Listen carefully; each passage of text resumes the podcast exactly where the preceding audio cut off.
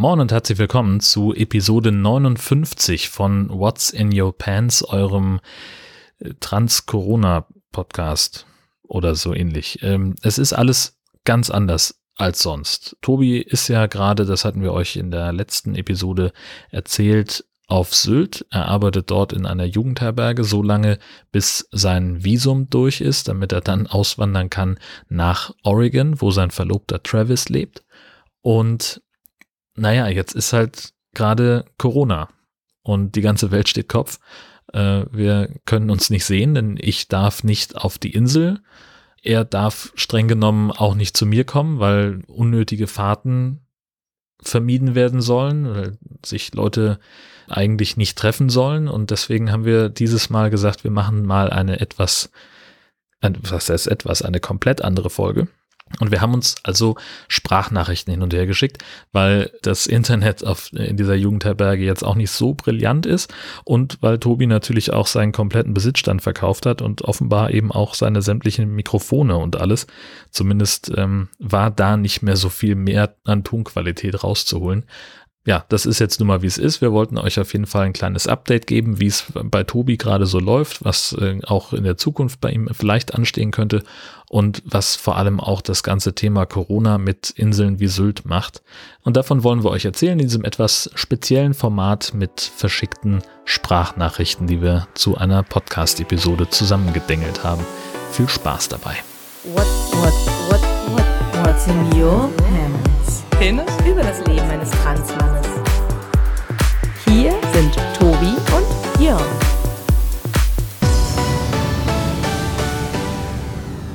Ja, äh, dann, dann erzähl doch mal, ähm, wie ist jetzt gerade im Augenblick in Corona-Zeiten dein Tagesablauf auf Sylt? Was machst du den ganzen Tag und was, was machst du vor allem nicht?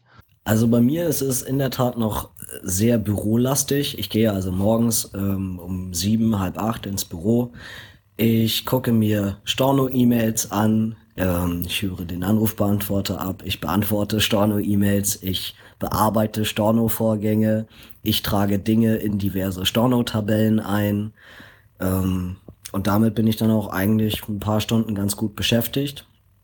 Und dann gucken wir einfach, was den Rest des Tages noch so ansteht. Und ab übermorgen, genau, geht es für mich dann auch mit dem April einfach in das Kurzarbeitergeld, wird also noch ruhiger werden. Was man hier ansonsten den Rest des Tages tut, ist eigentlich gar nichts. Viel, viel rumdaddeln, ähm, ein bisschen mal vor die Tür gehen, Sonne genießen, wenn sie denn gerade scheint, ansonsten rumsitzen, man kann ein bisschen lesen oder sich im Internet irgendwie vergnügen. Das war's dann auch schon. Ach so, und Schnaps. Also wir trinken natürlich auch einfach viel Schnaps. äh, ja, sehr gut. Ähm, aber das heißt, dass das öffentliche Leben auf Sylt äh, ist ja ist ja auch komplett zum Erliegen gekommen. Da ist ja auch nichts mehr, steht ja kein Stein mehr auf dem anderen, äh, sinnbildlich gesprochen. Genau, also ganz offiziell hat hier natürlich auch alles zu und alles ist abgesagt. Ich weiß auch gar nicht, ob noch irgendwas aufhat, außer den normalen Supermärkten und den Arztpraxen, die auch alle völlig überrannt werden. Ähm, da hatte ich gerade neulich, genau, nämlich das Vergnügen, dass ich da mal hin musste, durfte. Äh, und, und die Sprechstundenhilfe auch meinte, die Leute sind alle verrückt, die drehen alle durch, wir kriegen einen Anruf nach dem nächsten, alle haben Corona. Das stimmt alles gar nicht. Die lügen. also, genau, hier passiert ansonsten auch gar nichts. Und, und wir versuchen uns selber, weiß ich nicht, vielleicht einmal die Woche nach Westerland zu bewegen zum Einkaufen. Ähm, und mehr am besten auch nicht. Wir bleiben also auch hier ganz behütet zu Hause, kriegen, kriegen nicht viel mit mal an den Strand gehen, wenn die Sonne scheint, aber dann auch, also man kann ja ellenweit gucken und äh, der Strand ist einfach komplett leer. Also es ist wirklich, es ist schon auch gespenstisch. Ähm, nichtsdestotrotz auf der Hauptstraße, äh, so, man sollte es kaum meinen, aber da sind ständig Autos unterwegs, also auch von gewissen Firmen, ähm, weil es schon so ist, dass äh, viele Wartungsarbeiten dann jetzt gemacht werden. Und ich glaube, glaube, alle Menschen, die so in gewissen Dienstleistungsbereichen noch unterwegs sind, also sei es Notbeleuchtung, irgendwas, was mit Elektrik zu tun hat, ähm, oder Wassergeschichten, die kommen jetzt alle in die großen Häuser und dann wird alles, alles irgendwie nochmal angeguckt. Von jede Brandmeldeanlage und genau, so ist es bei uns halt auch. Also von solchen Firmen, da sind noch einige hier unterwegs und aktiv. Ja, das ist ja auch praktisch für solche Unternehmen, für, wenn ich ein Hotel hätte und ich hätte mal einmal im Jahr den Laden komplett leer, äh, dann würde ich ja, äh, wäre ich ja genau auf der gleichen Idee, dass ich dann sage, okay, dann renovieren wir jetzt einmal komplett durch oder lassen das mal alles mal ordentlich schier machen, was wir sonst nur geflickt haben im Winterhalbjahr und können da vielleicht einmal komplett durchgehen. Aber wenn du sagst, ihr bewegt euch auch auf der Insel, ähm, also du hast ja wahrscheinlich dir nicht die Mühe gemacht, ein Nordfriesland-Kennzeichen dir zu holen. Ähm, was sagen die oder wie, wie gucken die Leute auf der Insel dich an, wenn du aus dem Auto aussteigst? Genau, ich habe halt mein altes Kennzeichen behalten und ähm, mir wurde dann irgendwann vor zwei, drei Wochen mitgeteilt von einer Insulanerin, dass es jetzt vermehrt angefangen hat, dass Autos mit anderen als den NF-Kennzeichen der Polizei gemeldet werden von den besorgten Insulanern, dass die doch bitte jetzt mal alle ganz schnell die Insel verlassen müssen. Äh, und daraufhin habe ich ein Schild an meiner Autoscheibe befestigt, auf der ich äh, sehr groß deutlich mit Edding geschrieben habe, dass ich Insulaner bin, wo ich arbeite und wo ich wohne. Nichtsdestotrotz wird dieses Schild eben nicht von allen gesehen, auch nicht, wenn ich dann mal mit dem Auto unterwegs bin. Und genau, die Leute gucken halt als allererstes aufs Kennzeichen und ich sag dir, also wenn sie könnten, wäre der Mindestabstand nicht da. Äh, manche von denen würden am liebsten an der Kreuzung, äh, glaube ich, direkt aussteigen und mich teeren und federn, weil, weil ich ähm, überhaupt keine Daseinsberechtigung habe. Genau, das, das finde ich ganz, ganz schwierig. Ich bin ja hier nicht der Einzige auf der Insel, der kein NF-Kennzeichen hat und trotzdem hier wohnt. Ähm, also es bereitet mir auf jeden Fall ganz großes Unbehagen und ich mag mich auch eigentlich überhaupt nicht mehr äh, Richtung, ja, Richtung Westerland bewegen äh, mit meinem Auto, weil, weil es sich äh, ein Stück weit äh, gefährlich anfühlt, genau.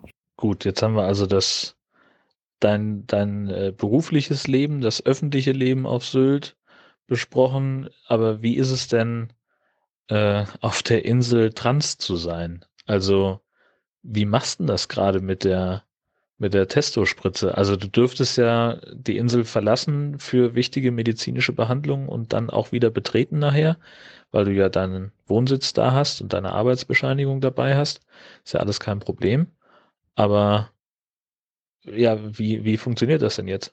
Also ich habe schon im Vorwege, bevor ich den Vertrag auf Sylt überhaupt unterschrieben habe, geklärt, ob es eine Arztpraxis gibt auf der Insel, die dazu bereit ist, mir diese Spritzen zu geben und meine ärztliche Versorgung sicherzustellen, weil es für mich sonst ein Kriterium gegen Sylt gewesen wäre, weil einfach klar wäre, der nächste Endokrinologe von hier aus ähm, das wäre einfach, es wäre nicht machbar gewesen. Also es wäre wieder Richtung Flensburg oder wieder Richtung Hamburg gewesen. Und das ist einfach rein zeitlich nicht machbar mit am besten immer noch einen Tag vorher anreisen und ähm, dann morgens um acht irgendwo in Flensburg oder Hamburg auf der Matte stehen für eine Spritze. Genau. Das heißt, ich habe das im Vorwege alles schon geklärt. Ich hatte hier mehrere Praxen zur Auswahl, die alle sehr freundlich und entgegenkommend waren. Ich habe mich für eine entschieden. Und ich bin dorthin vor ein paar Wochen und habe mich der behandelnden Ärztin vorgestellt, habe alle Unterlagen mitgebracht und sie hat zu mir gesagt, es ist alles auch überhaupt kein Problem. Meine Blutergebnisse sind alle relativ aufwendig und das sind alles ziemlich viele Ergebnisse und für gewisse Werte müsste ich das dann doch noch mal über den Urologen machen, weil deren Labor und Leistung das einfach nicht abdecken würde. Daraufhin habe ich halt gesagt, okay, dann machen wir das eben so. Und ich bin davon ausgegangen, dass dann auch alles recht unkompliziert abläuft. Ah, das klingt nach leider nein, leider gar nicht. Dann kam der eigentliche Spritzentermin und ich hatte vorher mit der Apotheke geklärt, dass das Medikament auch wirklich da ist. Ich hatte morgens in der Praxis angerufen, um zu klären, ob ich auch wirklich kommen darf, weil es eben schon mitten in der Corona-Krise war. Und die haben gesagt, ja, ist alles überhaupt kein Problem, die freuen sich auf mich, tüdelüdelüd. Ich dahin. Und man hatte trotzdem das Gefühl, man möchte man, man möchte in das Seuchenzentrum direkt eintreten. Also es war schon krass. Ähm, du musstest halt auch vorne, du musstest eben unten klingeln, musstest warten, bis jemand runterkommt und dir die Tür aufmacht. Wurdest gefragt, wer du bist, was dein Anliegen ist. Und wenn das nicht super, super, super mega dringend war, haben die dich auch gar nicht erst reingelassen. Ähm, genau, und dann eigentlich ging es dann sehr, sehr zügig. Also weil die Praxis ja auch komplett leer war, haben die gesagt, ja, Sie können schon mal reingehen. Ich hole ich hol dann kurz irgendwie Ihr Nebido und dann ziehe ich die Spritze gleich schon mal auf. Und dann, während sie so am Vorbereiten war, sagte ich, aber was ist denn, was ist denn mit dem Blutabnehmen vorher? Und dann sagte sie, was? Bei Ihnen muss noch Blut abgenommen werden? Davon wussten wir ja gar nichts. Das hätten Sie uns vorher mitteilen müssen. Und dann meine ich, naja, aber das, aber das war doch klar und ich habe das doch auch mit der Ärztin vorher so besprochen. Und dann meinte sie, ja, aber auf was müssen sie denn getestet werden? Auf was muss das Blut untersucht werden? Ich so, naja, auf, auf alles? Und sie, ja, wie auf alles? Ich so, ja, was soll ich denn sagen? Meine, meine Blutresultate sind jedes Mal vier Seiten lang, also alles. Daraufhin hat sie gesagt, sie muss das klären. Und dann waren sehr hektische zehn Minuten, Viertelstunde. Sie ist ständig über den Flur gerannt. Ständig habe ich gehört, dass der eine Arzt, den ich nicht kenne, dass der irgendwie mit involviert war. Und dann, ungefähr eine Viertelstunde später, platzt dieser Arzt rein und war äußerst unhöflich. Also ähm, rein dienstleistungstechnisch muss ich dem auch mal eine glatte 6 erteilen, äh, weil das gar nicht ging in der Art und Weise, wie er, ähm, wie er mit mir halt geredet hat.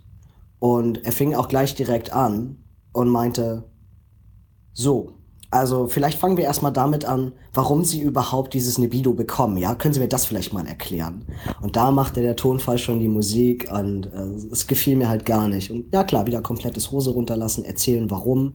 Und dann meinte er, aha, aber also nur, dass wir uns da einig sind. Also, dass Sie das bekommen, das hat jetzt keine organische Ursache, ja. Also sie wurden jetzt nicht mit Testosteronmangel geboren, sondern das ist ja ihrer speziellen äh, Situation geschuldet. Und genau, also es, es ging noch ein bisschen so weiter. Es war, es war nicht sehr schön, das Gespräch. Und es endete auch damit, dass er zu mir sagte, also nur, dass es klar ist, wir werden hier kein Blut abnehmen. Diese ganzen Tests sind keine Inklusivleistung.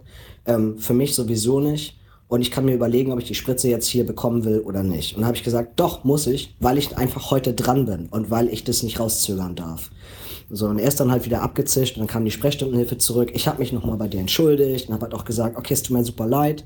Ich wollte hier gar keinen Trouble verursachen und ja, ist halt schon klar, dass der Typ mich so schnell nicht wieder sieht. Also ich muss mich dann nochmal ein bisschen umhören äh, in anderen Praxen wie das eventuell laufen kann oder ob ich hier direkt zu dem Urologen gehe und da nochmal nachfragen. Ist halt ärgerlich. Ich habe es vorher extra alles mit der Ärztin geklärt und dann kommt Hyopai Tybi da rein und sagt, ja, nee, geht hier gar nicht. Abschließend bekam ich dann in besagter Praxis noch eine Belehrung darüber, wie unnötig meine ganzen Blutergebnisse seien und dass das völlig übertrieben wäre, stets und ständig irgendwelche Werte zu kontrollieren ich möchte an dieser Stelle mich nicht darüber äußern, dass, dass ich äh, mich einem Mediziner gegenüber rechtfertigen muss, warum es wichtig ist, gewisse Werte durchzuchecken. Ähm, absolutes No-Go, finde ich, geht halt einfach gar nicht. Äh, und abgesehen davon wurde ich auch noch darüber aufgeklärt, dass die Spritzentechnik, die bei mir verwendet wird, in der Art und Weise, wie das Medikament gespritzt wird, dass das halt auch äh, immer komplett falsch war im Endokrinologikum in Hamburg und dass es bereits seit 1980 ganz andere äh, Techniken gibt, die auch in dieser Praxis schon erfolgreich seit den 90ern irgendwie durchgeführt werden und äh, ich war durch für den Tag, hat gereicht. Oh Gott, was ist das denn für eine Wurst? Ne? Andererseits, er erfüllt natürlich damit komplett das äh, Sylt-Klischee. das äh, dass äh, man einfach von sowohl vom, vom Publikum hat, das nach Sylt fährt, als auch von denjenigen, die dort sind die ganze Zeit. Großartig. Alle bescheuert. Und also was, was für Möglichkeiten hast du jetzt noch? Gibt es noch, also das, ich verstehe es ja so, das war irgendwie ein Allgemeinarzt, bei dem du jetzt warst, und aber es gibt da durchaus auch Irologen äh, auf der Insel? Genau, also ich habe jetzt hier noch ein, zwei andere Praxen, die ich ja auch angefragt hatte, Bei denen würde ich mich nochmal melden und es soll eben auch einen Urologen oder eine Urologin, glaube ich, ist es sogar, soll es auf der Insel geben. Und da würde ich dann auf jeden Fall anrufen. Für diesen einen besonderen Wert sowieso, weil, weil sie wohl die einzige ist, die das testen kann. Da geht es um das äh, Cortisol. Und da, da hat die erste Ärztin halt zu mir gesagt, ja, und das ist super wichtig und der muss auf jeden Fall immer überprüft werden. Wo ich mir so denke, ganz ehrlich, ey, mein Cortisolwert ist so ziemlich das Letzte, was mich interessiert, weil der jedes Mal tippitoppi ist. Aber was mich stresst, ist, wenn so eine Scheiße passiert. So, dann geht mein Cortisolwert nach oben. Könnte damit zu tun haben, dass Cortisol ein Stresshormon ist oder liegt das jetzt an mir? Ich glaube im Übrigen, dass der, dass der Arzt, bei dem ich war, dass der auch lieber nur ein Arzt für Privatpatienten wäre, wenn er denn könnte. Muhaha. Ja, mein Gott. Äh, also viel privater wird's ja dann auch nicht mehr als beim Thema untenrum. Naja. Wir haben ja dieses Mal ein etwas äh, spezielles Format, was auch so ein klein wenig daran liegt, dass äh, das ganze Thema Internet und äh, deine jetzige Unterkunft sich nicht so richtig gut vertragen. Wie muss ich mir das vorstellen? Also, wenn ich nichts zu tun habe, dann hänge ich den ganzen Tag im Internet rum. Bei dir verstehe ich es irgendwie so, geht das jetzt nicht so ganz so gut. Oder wie oder was? Also diese Jugendherberge möchte natürlich wie viele andere auch völlig top modern sein und allen Gästen kostenloses WLAN zur Verfügung stellen. Es funktioniert hier vor Ort direkt nicht ganz so gut, weil nicht nur die Verträge steinzeitlich sind, sondern auch entsprechende Leitungen und es gibt eben auch keine besseren ähm, wenn die Gäste hierher kommen, ist es auch alles so, dass die WLAN-Pässe bekommen für zwei Stunden oder für vier Stunden. Also du hast gar nicht die Chance, dich quasi für immer kostenlos in dieses Netz einzuwählen. Ähm, unser Netz sieht aus wie ein, wie ein Rechenzentrum aus den 50ern. Also es ist alles ganz furchtbar. Überall hängen tausend verschiedene Verteilerkästen und, und Kabel. Und ähm, wir haben bereits mit der Telekom geklärt, über die alles läuft dass aus unseren Leitungen auch einfach nichts rauszuholen ist. Also auch wir haben im normalen Arbeitsalltag damit zu kämpfen, dass Internetanwendungen viel, viel, viel zu langsam laufen. Was bedeutet das konkret, so auch tagsüber? Ähm, es bedeutet zum Beispiel, wir haben, äh, wir haben Downloadgeschwindigkeiten, die bewegen sich so zwischen 3 und 8 Mbit.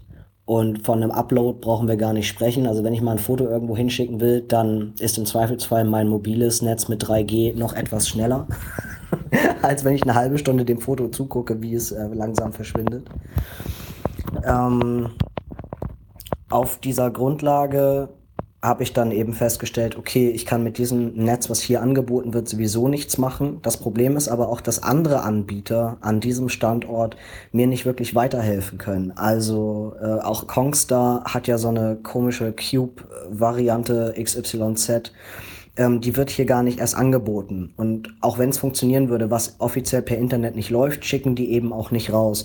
Die Telekom kann uns über die Leitung, die existiert, gar nichts anbieten, nichts, was irgendwie besser ist. Tatsächlich wäre die einzige Alternative, wieder zu Vodafone zu gehen und den Gigacube zu nehmen. Aber ähm, Genau, aus Gründen, die wir ja nicht näher erläutern müssen, kommt das für mich einfach überhaupt nicht in Frage. Ich bin froh, dass die äh, Vollhonks meinen Vertrag viel früher beendet haben, als ich das jemals geglaubt hätte. Ich bin also tatsächlich Vodafone frei. Yay! Und ich habe eine Menge Spaß dabei. Ähm, genau deswegen kommt es einfach nicht in Frage. Was ich jetzt gerade so gemacht habe äh, für zwischendurch ist folgende Lösung. Ich habe mir einen Anbieter gesucht, bei dem ich möglichst viel äh, an, an mobilen Datenvolumen irgendwie haben kann, was ich ja auch zwischendurch brauche, wenn ich das dann doch mal schaffe, eine halbwegs stabile Skype-Verbindung nach Oregon aufzubauen, was aber auch wirklich nicht immer von Erfolg gekrönt ist, sage ich ganz ehrlich. Und es ist also es ist wahnsinnig frustrierend, auch für Travis und mich. Ich habe also eine SIM-Karte bekommen, die ich in ein zweites Handy gesteckt habe. Dieses Handy habe ich an verschiedenen Räumen äh, Möglichkeiten jeweils mit dem Kompass ausgerichtet auf den Mobilfunkmasten. Ja, es ist wirklich so. Ich fühle mich auch wie so ein kleiner Technik-Nerd in dem Moment, ähm, um halt die, die größtmöglichste Empfangsstärke zum Mobilfunkmasten zu finden, der zwar nicht weit weg ist von uns, aber drei Viertel des Hauses ist abseitig vom Funkmasten gelegen. Das heißt, wir haben einfach kaum eine Chance, was Gutes zu kriegen. Ich verwende also das zweite Handy als Hotspot und versuche dann zwischendurch über mein Handy irgendwie so ins Internet zu gehen oder ich verbinde meinen Laptop damit. Rein gesetzlich ist es aber auch so, dass ich eben keine größeren Datenmengen darüber transportieren darf. Also ich kann eben nicht nebenbei jetzt Netflix gucken oder solche Geschichten. Genau, mache ich eben auch alles nicht, weil es halt einfach nicht geht. Ähm, und ansonsten was macht man hier so mit dem, mit dem Handy? Äh, möglichst immer gucken, aus welcher Richtung kommt der Wind gerade, ist auch immer so ein Thema. Sobald wir mehr Wind haben und der ein bisschen an dem Mobilfunkmasten rüttelt, dann ist hier gar nicht viel mit Netz. Also ich bewege mich ständig, auch ohne Handynetz, wenn ich Räume wechsle, wenn ich das Gebäude verlasse. Genau, fall immer wieder raus, bekomme Nachrichten nicht oder Anrufe nicht und ja, das erträgt man halt so 2020, ne? Was soll man machen? Ja, nach äh, Travis wollte ich jetzt dann sowieso mal fragen. Also äh, ihr kommuniziert dann offenbar jetzt mehr oder weniger, also eher weniger als mehr regelmäßig. Was, was könnt ihr euch denn jetzt gerade so erzählen oder wie geht's ihm denn jetzt gerade eigentlich? Also genau, ob wir kommunizieren können oder nicht, hängt immer so ein bisschen auch von der Wetterlage auf Sylt ab. Ist eben so, selbst wenn das Wetter gut ist und es ist halt zu viel Wind, dann genau klappt's halt einfach nicht. Ähm, wir versuchen das trotzdem, so gut es irgendwie geht, äh, meistens für mich gen Abend hin.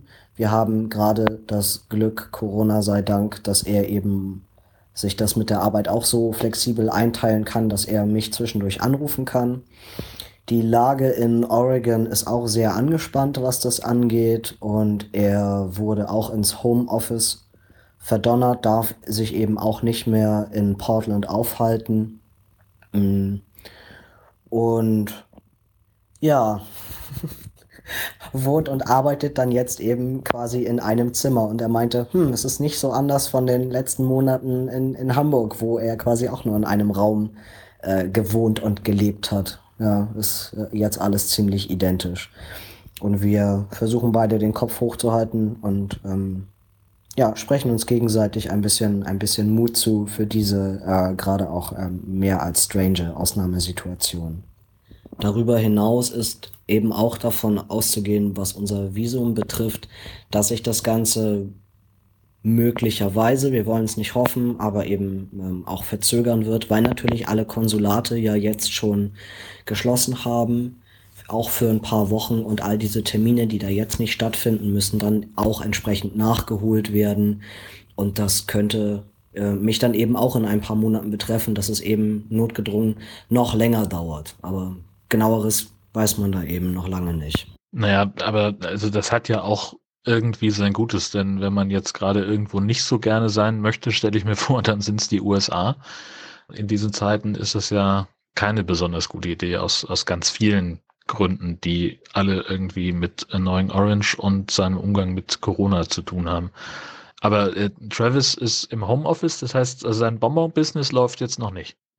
Nee, genau. Das kann, das kann noch gar nicht von vornherein laufen, weil er eben auch erstmal gucken muss, dass er ein bisschen ähm, Startkapital ranbekommt. Und äh, es hat eben auch noch länger gedauert, dass er einen neuen Job findet als gedacht. Jetzt ist das auch alles, was er hat, gerade nur so semi-optimal, auch vom, vom Geld her. Aber genau, wir haben beide gesagt, okay, erstmal erstmal das nehmen, bevor er, bevor er nachher nämlich gar nichts hat, weil wir eben auch gewisse Nachweise brauchen fürs Visum, was sein Gehalt und ähnliches angeht. Und ähm, genau, aufgehoben ist äh, Nee, andersrum. Wie heißt das? Aufge aufgeschoben ist nur aufgehoben. Wie heißt das denn? Naja, ähm, auf jeden Fall, ähm, gibt's nicht. Äh, ja, es wird halt dann später später angegangen, so mehr mehr im Detail. Genau, wir müssen oder sagen wir mal so, unsere, unsere Prioritäten sind gerade erstmal andere. Gucken, dass wir, dass wir erstmal dieses Jahr irgendwie rumkriegen, dass er, dass er einen Job hat, dass ich einen Job hat, dann versuchen wir das irgendwie zu gut zu kombinieren, wenn ich da bin, weil auch dann ist klar, ich darf ja ein paar Monate gar nicht arbeiten. Ähm, also auch dann muss er finanziell ja für uns beide irgendwie mit aufkommen und genau, das muss finanziell erstmal alles abgesichert sein, bevor wir uns dann über weitere äh, Geschäftspläne und ähnliches unterhalten. Aber es ist alles, läuft weiterhin in der Hinterhand, also ich entwerfe auch ganz fleißig ähm, Geschäftspläne und ähm, genau, beschäftige mich mit verschiedenen Rezepturen und Sachen und ich teste eben auch zwischendurch Dinge aus und das läuft alles so im Hintergrund. Lustiges Sprichwortraten mit Tobi. Aufgeschoben ist nicht aufgehoben. So heißt das in echt. ja, aber also das finde ich ja, finde ich ja super spannend, dass du jetzt einen Businessplan machst für einen Markt, in dem du nicht zu Hause bist, und zwar in, in doppeltem Wortsinn, äh, sowohl äh, tatsächlich, dass du das Land und seine Leute nicht so gut kennst, als auch, dass du ja irgendwie Quereinsteiger, äh, Co-Founder von diesem Bonbon-Startup bist. Aber ja, cool. Also, und, äh, also du kochst jetzt auch Bonbons in der, in der Jugendherberge oder was? Ja, also ich tue ich tu lauter Dinge, von, de von denen ich noch überhaupt keine Ahnung habe. Ähm, ja, ich, ich genau, ich koche zwischendurch auch, auch Bonbons in der Jugendherberge. Hier habe ich dann eine große Küche, in der ich mich ein bisschen austoben kann zwischendurch. Und ähm, genau, also die, die ersten Sachen sind auch alle ziemlich hops gegangen, weil zum Beispiel dann hier wieder die, die, ähm, wie sagt man das, die äh, Lufttemperatur, nein, Raum, Raumfeuchte oh Mann, oh. Ähm, Luftfeuchte. Wie heißt das denn? Okay. Also, weil sich das hier schon wieder ganz anders verhält, als zum Beispiel in meiner kleinen Wohnung, in meiner ganz kleinen Küche in, in Hamburg. Mm, dass ich dann hier wieder gewisse Dinge anders anpassen musste oder, oder andere Temperaturen haben musste, gewisse Dinge länger kochen musste oder weniger oder anders verarbeiten musste und ähm, genau, möchte einfach nach wie vor gucken, äh, wie, wie verhalten sich die Materialien zu unterschiedlichen äh, Zeiten und in unterschiedlichen Zuständen und teste dann eben auch ein bisschen rum mit Geschmäckern und Aussehen und ähnlichem. Nach wie vor ist es so, das wird auch in Amerika so bleiben, dass es Travis und mir an, an gewissen Maschinen mangelt, die teilweise eben auch wirklich einfach antik sind. Also das, was wir gut gebrauchen könnten, das sind alles wertvolle Dinge, die es nicht so häufig weltweit einfach auf dem freien Markt zu kaufen gibt. Da muss man immer genau hingucken. Ich habe ein paar Portale im Auge, die, die checke ich eben regelmäßig durch. Sobald ich irgendetwas sehe, würde ich eben auch anfangen zu bieten, dass wir dann irgendwann auch mal rankommen an solche Geschichten, die einfach die ganze Herstellung ein bisschen vereinfachen würden, weil was wir, was wir nicht machen werden, ist, über Alibaba aus China irgendeine, ähm, irgendeine große Bonbonmaschine zu bestellen, die die ganzen Drops nur so ausspuckt. Also so funktioniert es dann nicht. Wenn wir schon von handgemacht reden, dann eben auch wirklich handgemacht. Und ich beschäftige mich zwischendurch aber auch mit ganz anderen Business-Konzepten. Also ich, ich lese mich ein in, in das Business einer Christmas Tree Farm. Also wie verkaufe ich eigentlich Weihnachtsbäume? Ähm, weil auch das ein ganz gängiges Geschäftsprinzip da drüben ist. Ich habe also schon ganz viel gelernt über, über Anbau und Pflege und ähm, Kosten und äh, die ganzen Bedingungen, die an, an so ein Stück Land äh, gebunden sind. Und also ich beschäftige mich mit, mit, mich mit so vielen Dingen, die noch ganz, ganz weit weg sind.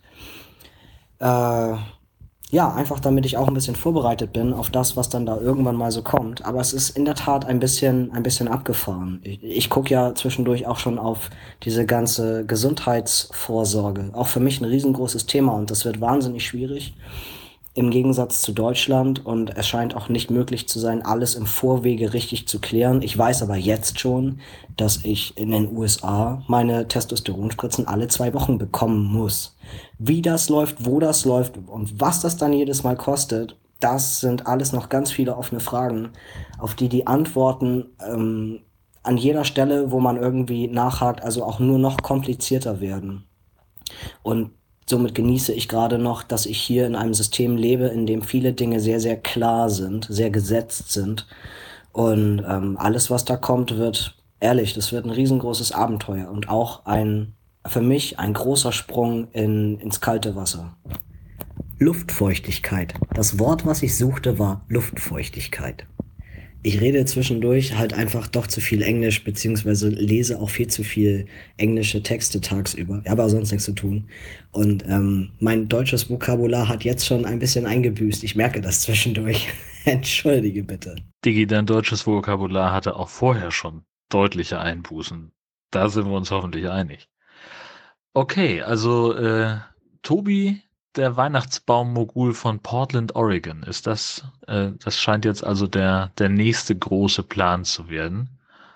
Ähm, gib mal so, so einen kleinen Einblick. Was, was braucht man denn nach deinen Recherchen, um Weihnachtsbaumkönig von Portland, Oregon zu werden? Und die eigentliche, die Kernfrage daran ist ja, wirst du dann auch so großartige Werbespots im Lokalfernsehen machen, wie wir sie aus den Fernsehserien äh, der 80er Jahre kennen, mit Crazy Al und seinem riesen Autoausverkauf. und, und wird es, äh, wird es äh, penisförmige Weihnachtsbäume auf deinem Hof geben? Lauter solche Fragen, das muss ja auch geklärt werden. Also crazy Commercials, auf jeden Fall geht das los. So ganz im Sinne von kommen Sie hierher und schneiden Sie sich noch heute Ihren Baum ab. Ähm, definitiv. äh, also in, in, in Portland selber kann ich kein Mogul werden. Leider nein, weil natürlich gibt es ganz viele so ähm, Zoning Regulations, also wo darfst du was anbauen, wo darfst du überhaupt was hinbauen. Äh, wir werden da in Deutschland ja sicherlich ähnliche Gesetze und Bestimmungen haben. Ähm, an manchen Stellen ist klar, da darf halt nur ein Haus stehen oder da dürfen zwei stehen oder da darf etwas stehen, was ein Geschäft ist oder hier dürfen Bäume stehen, da halt wieder nicht. Was du brauchst in Oregon ist in erster Linie Land. Und äh, wir reden mindestens von fünf Hektar, um überhaupt gut anfangen zu können. Und dann kommt es drauf an. Also stehen da halt schon Bäume drauf oder stehen da noch keine drauf? Musst du die selber erstmal anpflanzen? Die ganzen, die ganzen Baumsetzlinge an sich sind, sind gar nicht so teuer. Die kannst du auch im Ausverkauf irgendwie ganz günstig kriegen. Ähm, genau, also du brauchst Land, du brauchst das Kapital, um das Land zu kaufen und dann brauchst du Zeit. Äh, wenn diese Bäume da noch nicht stehen, brauchst du im Schnitt fünf bis sieben Jahre, bis deine Weihnachtsbaumfarm soweit ist, dass du, dass du sie das erste Mal abholzen kannst zur Winterzeit hin. Ähm, und wenn da eben schon Bäume drauf stehen, und da gibt es viele Landflächen von in Oregon, dann genau muss man eben gucken, also wie, wie groß sind die Bäume schon gewachsen, von wie viel Land reden wir, wie viele Bäume kannst du pro Hektar pro Jahr auch abholzen lassen, so dass es dem Feld trotzdem noch gut geht. Und du brauchst darüber hinaus immer ein bisschen weiteres Kapital, um das, um dich eben im Jahr um das Ganze zu kümmern. Also regelmäßig äh, das mit Dünger zu versorgen, Bäume zu beschneiden, dass sie eben auch die richtige Tannenform haben oder eben eine Penisform, wenn ich mir das denn wünsche bei äh, gewissen Flächen. Ja, aber in erster Linie äh, sind es diese drei Dinge. Du brauchst, du brauchst Kapital, du brauchst Land und du brauchst Zeit. Das deutsche Wort für Zoning Regulations heißt übrigens Bebauungsplan. Und ja, das gibt's hier auch überall, an jeder Ecke findet man sowas. Und wenn du nur eine relativ kleine Fläche besitzt, zum Beispiel auch nur fünf Hektar, dann reicht es auch eigentlich nur für ein Nebeneinkommen. Also dann ist schon klar, dann musst du eben nebenbei noch andere ähm, Business-Sachen irgendwie am Laufen haben. Äh, wenn du nachher eine größere Fläche hast, sagen wir 20 oder 40 Hektar, das tut sich dann nachher alles nicht mehr so viel. Ähm, dann wäre auch klar, in fünf bis zehn Jahren, dann ist klar, dann kannst du davon auch die ganze Zeit leben. Ähm, du engagierst dann nachher eben auch diverse Trucker und Unternehmen, die kommen und die Bäume abholen und die dann eben auch in andere Staaten fahren. Also zum Beispiel in Kalifornien gehen diese Bäume für 70, 80 Dollar dann eben auch weg, weil die, die wollen alle ihre Weihnachtsbäume haben, aber natürlich in Kalifornien selber wächst nichts. Deswegen lassen die sich da eben auch besonders gut verkaufen. Jetzt mit der Corona-Krise wird sich erstmal zeigen, wie sich dieses ganze Geschäft weiterhin entwickelt. Also die Baumpreise dieses Jahr ähm, werden ganz sicher fallen und das wird viele, ähm, viele Christmas Tree Farmer auch ein bisschen in die Knie zwingen, wenn du dann eben einen, einen Baum wieder nur für 30 Dollar teilweise los wirst. So, dann hast du die ganzen Transportkosten und die Wartungskosten der ganzen Farmers ja noch gar nicht wieder drin. Aber es bleibt ein bisschen spannend. Also wir beobachten das Ganze. wie krass das gerade ist, wie sich dieses ganze Ding von wir leben in einem Trailer am Rande eines Nationalparks und verkaufen da irgendwie handgemachte Bonbons zu, zu sowas weiterentwickelt. Das ist, das ist so abgefahren gerade, äh, das auch so zu hören.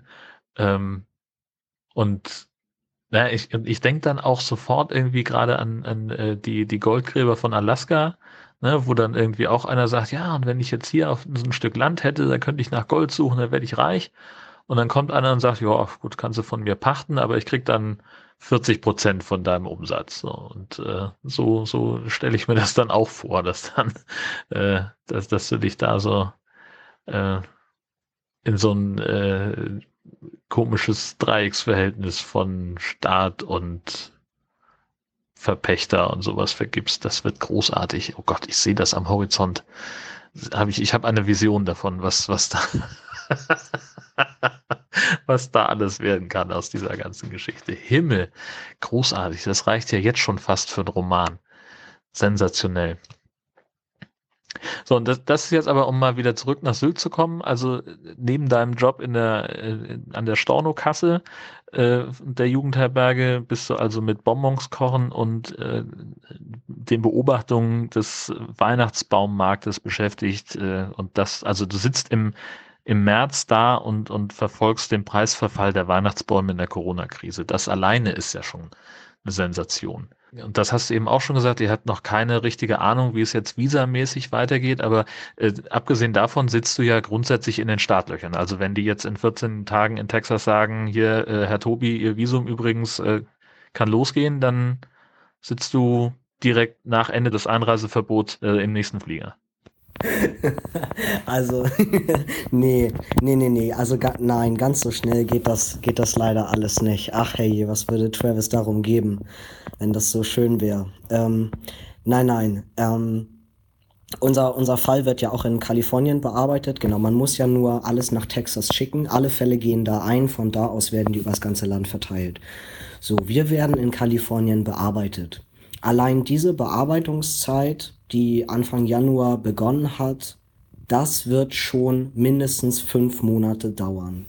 Ähm, man kann davon ausgehen, dass das vielleicht gerade sogar in vier Monaten machbar wäre, weil ja auch diese entsprechenden Geschäftsstellen gerade geschlossen sind für den Publikumsverkehr. Trotzdem arbeiten Menschen dort noch hinter den verschlossenen Türen. Ähm, das heißt, unser Fall wird gerade wahrscheinlich auch im Hintergrund weiter bearbeitet. Wir gehen davon aus, es wird trotzdem bis Mai oder bis Juni dauern, bis Kalifornien damit durch ist. Daraufhin bekomme ich eine Bestätigung, die sagt, wir sind fertig, wir schicken jetzt alles nach Frankfurt. Dann dauert das, bis das in Frankfurt ist. Dann bekomme ich Post aus Frankfurt, die sagt, Ihre Post ist da und jetzt geht's los und Sie füllen bitte nochmal einen ganzen Batzen an Papier aus, tüdelüdelüt, schicken uns das alles zu und wenn wir sagen, das ist da, dann darf ich ähm, mir erst einen, einen Interviewtermin online organisieren, weil ich dann eine gewisse Freigabe habe, die ich dafür brauche. Dieser Termin wird dann nochmal ähm, wahrscheinlich zwei, drei Monate hinter diesem, hinter dieser letzten äh, Notification irgendwie liegen, weil das Konsulat eben auch viel ausgebucht ist. Und dann kann ich erst dahin fahren und wenn, wenn die dann bei dem Termin sagen, ihr Visa ist durch oder ihr, ihr Visum ist durch, dann dauert es nochmal 14 Tage, bis sie mir das dann per Post zuschicken mit meinem Pass zusammen und dann kann ich erst fliegen. Also nach wie vor, wir reden, wir reden von Ende diesen Jahres. Schneller wird es äh, leider nicht gehen wenn, wenn alles gut läuft, dann, dann vielleicht Ende Oktober, aber das wissen wir nicht. Ich bin trotzdem natürlich versucht, jetzt gerade einen Flug zu buchen für, für diesen Zeitraum, ähm, auch auf die Gefahr hin, dass ich umbuchen muss. Aber genau, haben ist irgendwie besser als brauchen. Günstiger werden die Flüge nicht. Davon ist nicht auszugehen. Und wenn ich ganz viel Glück habe, muss ich ihn auch nicht umbuchen, sondern kann den vielleicht sogar nehmen. Genau. Muss ich mich aber darauf einstellen, also auf gar keinen Fall etwas, etwas buchen, was ich nicht zurückgeben kann. Irgendwann werde ich fliegen, die Frage ist halt nur wann, genau. Und so ganz durch ist diese Trailer-Geschichte dann auch noch nicht. Also nach wie vor gibt es da einen sehr realistischen Trailer. Der steht in der Nähe von Portland und in dem wohnt Travis auch ab und zu immer mal wieder drin. Und wir haben gerade heute darüber gesprochen, dass dieser Trailer eventuell auch noch mal zwei, drei Städte weiter bewegt wird, ähm, damit Travis da gerade drin wohnen kann. Ähm, Genau, und auch sowas sind super Möglichkeiten, wenn man sich nachher ein Stück Land kauft, das erstmal da draufstellen zu können. Dann hast du erstmal was zum Wohnen, brauchst auch dafür eine temporäre Genehmigung, dass du das darfst, während du nebenbei dabei bist, dir ein, ein eigenes Haus zu bauen oder, oder auch ein, ein, ein Mobile Home dahin zu setzen. Also so ganz klassisch, wie man das aus diesen Trailerparks kennt. Wobei die heutigen Mobile Homes, die hergestellt werden, die haben nichts mehr mit dem zu tun, was wir alle aus diesen Hollywood-Filmen kennen. Ähm, so la Eight Mile und keine Ahnung. Genau, also die, diese heutigen, die hergestellt werden, das sind schon, das sind schon richtig krasse Häuser. Und das sind richtig gute Häuser, die, die in Komfort und nichts einem normalen aus Stein gebauten Haus irgendwie äh, nachstehen. Und äh, die sind sogar umweltfreundlicher inzwischen, also weil die an viel mehr Gesetze und, und ähnliches gebunden sind. Also wenn man so sagt von wegen Nachhaltigkeit und ähnliches, dann ist so ein Mobile Home heutzutage äh, fast noch erschwinglicher, als wenn du als wenn du versuchst, ohne staatliche Förderprogramme, von denen es in den USA noch nicht so viele gibt, mit auf dieser grünen Energiewende irgendwie zu fahren und, und du sagst, ey, ich will ein Haus bauen, aber das soll auch so richtig, das soll richtig gut hier Richtung nachhaltig gehen und so. Also es, davon gibt es noch nicht so viele Programme. Und dann ist ein Mobile Home fast noch das Sinnvollste. Und die sind eben auch echt schweineteuer. Du kannst auch dafür äh, mal gut und gerne irgendwie 150.000 Dollar hinlegen. Aber dann wohnst du in einem richtig schicken Haus und du siehst es nachher auch gar nicht mehr. Dass es eigentlich ein ähm, doppelt großer, weiter Trailer ist.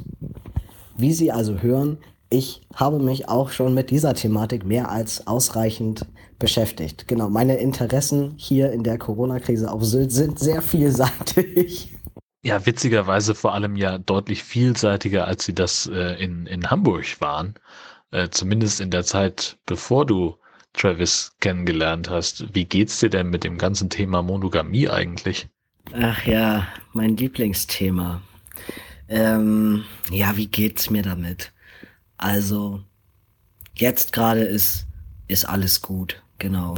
Travis und ich hatten ja schon unsere, unsere Diskussionen darüber, als er noch da war und mh, mm, ich glaube nach wie vor, also so, ich habe ich hab eben meine Meinung, er hat seine Meinung dazu.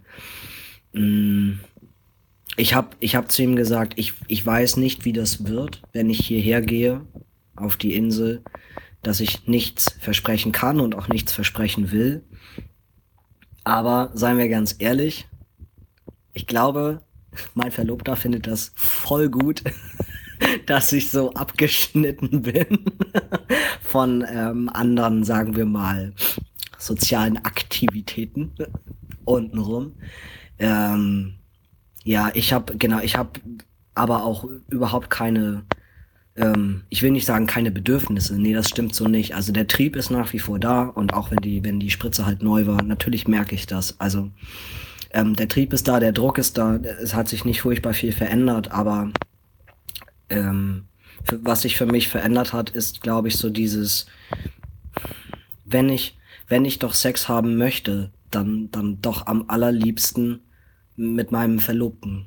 Das geht halt gerade nicht, weil der nicht da ist. Ja, das ist blöd.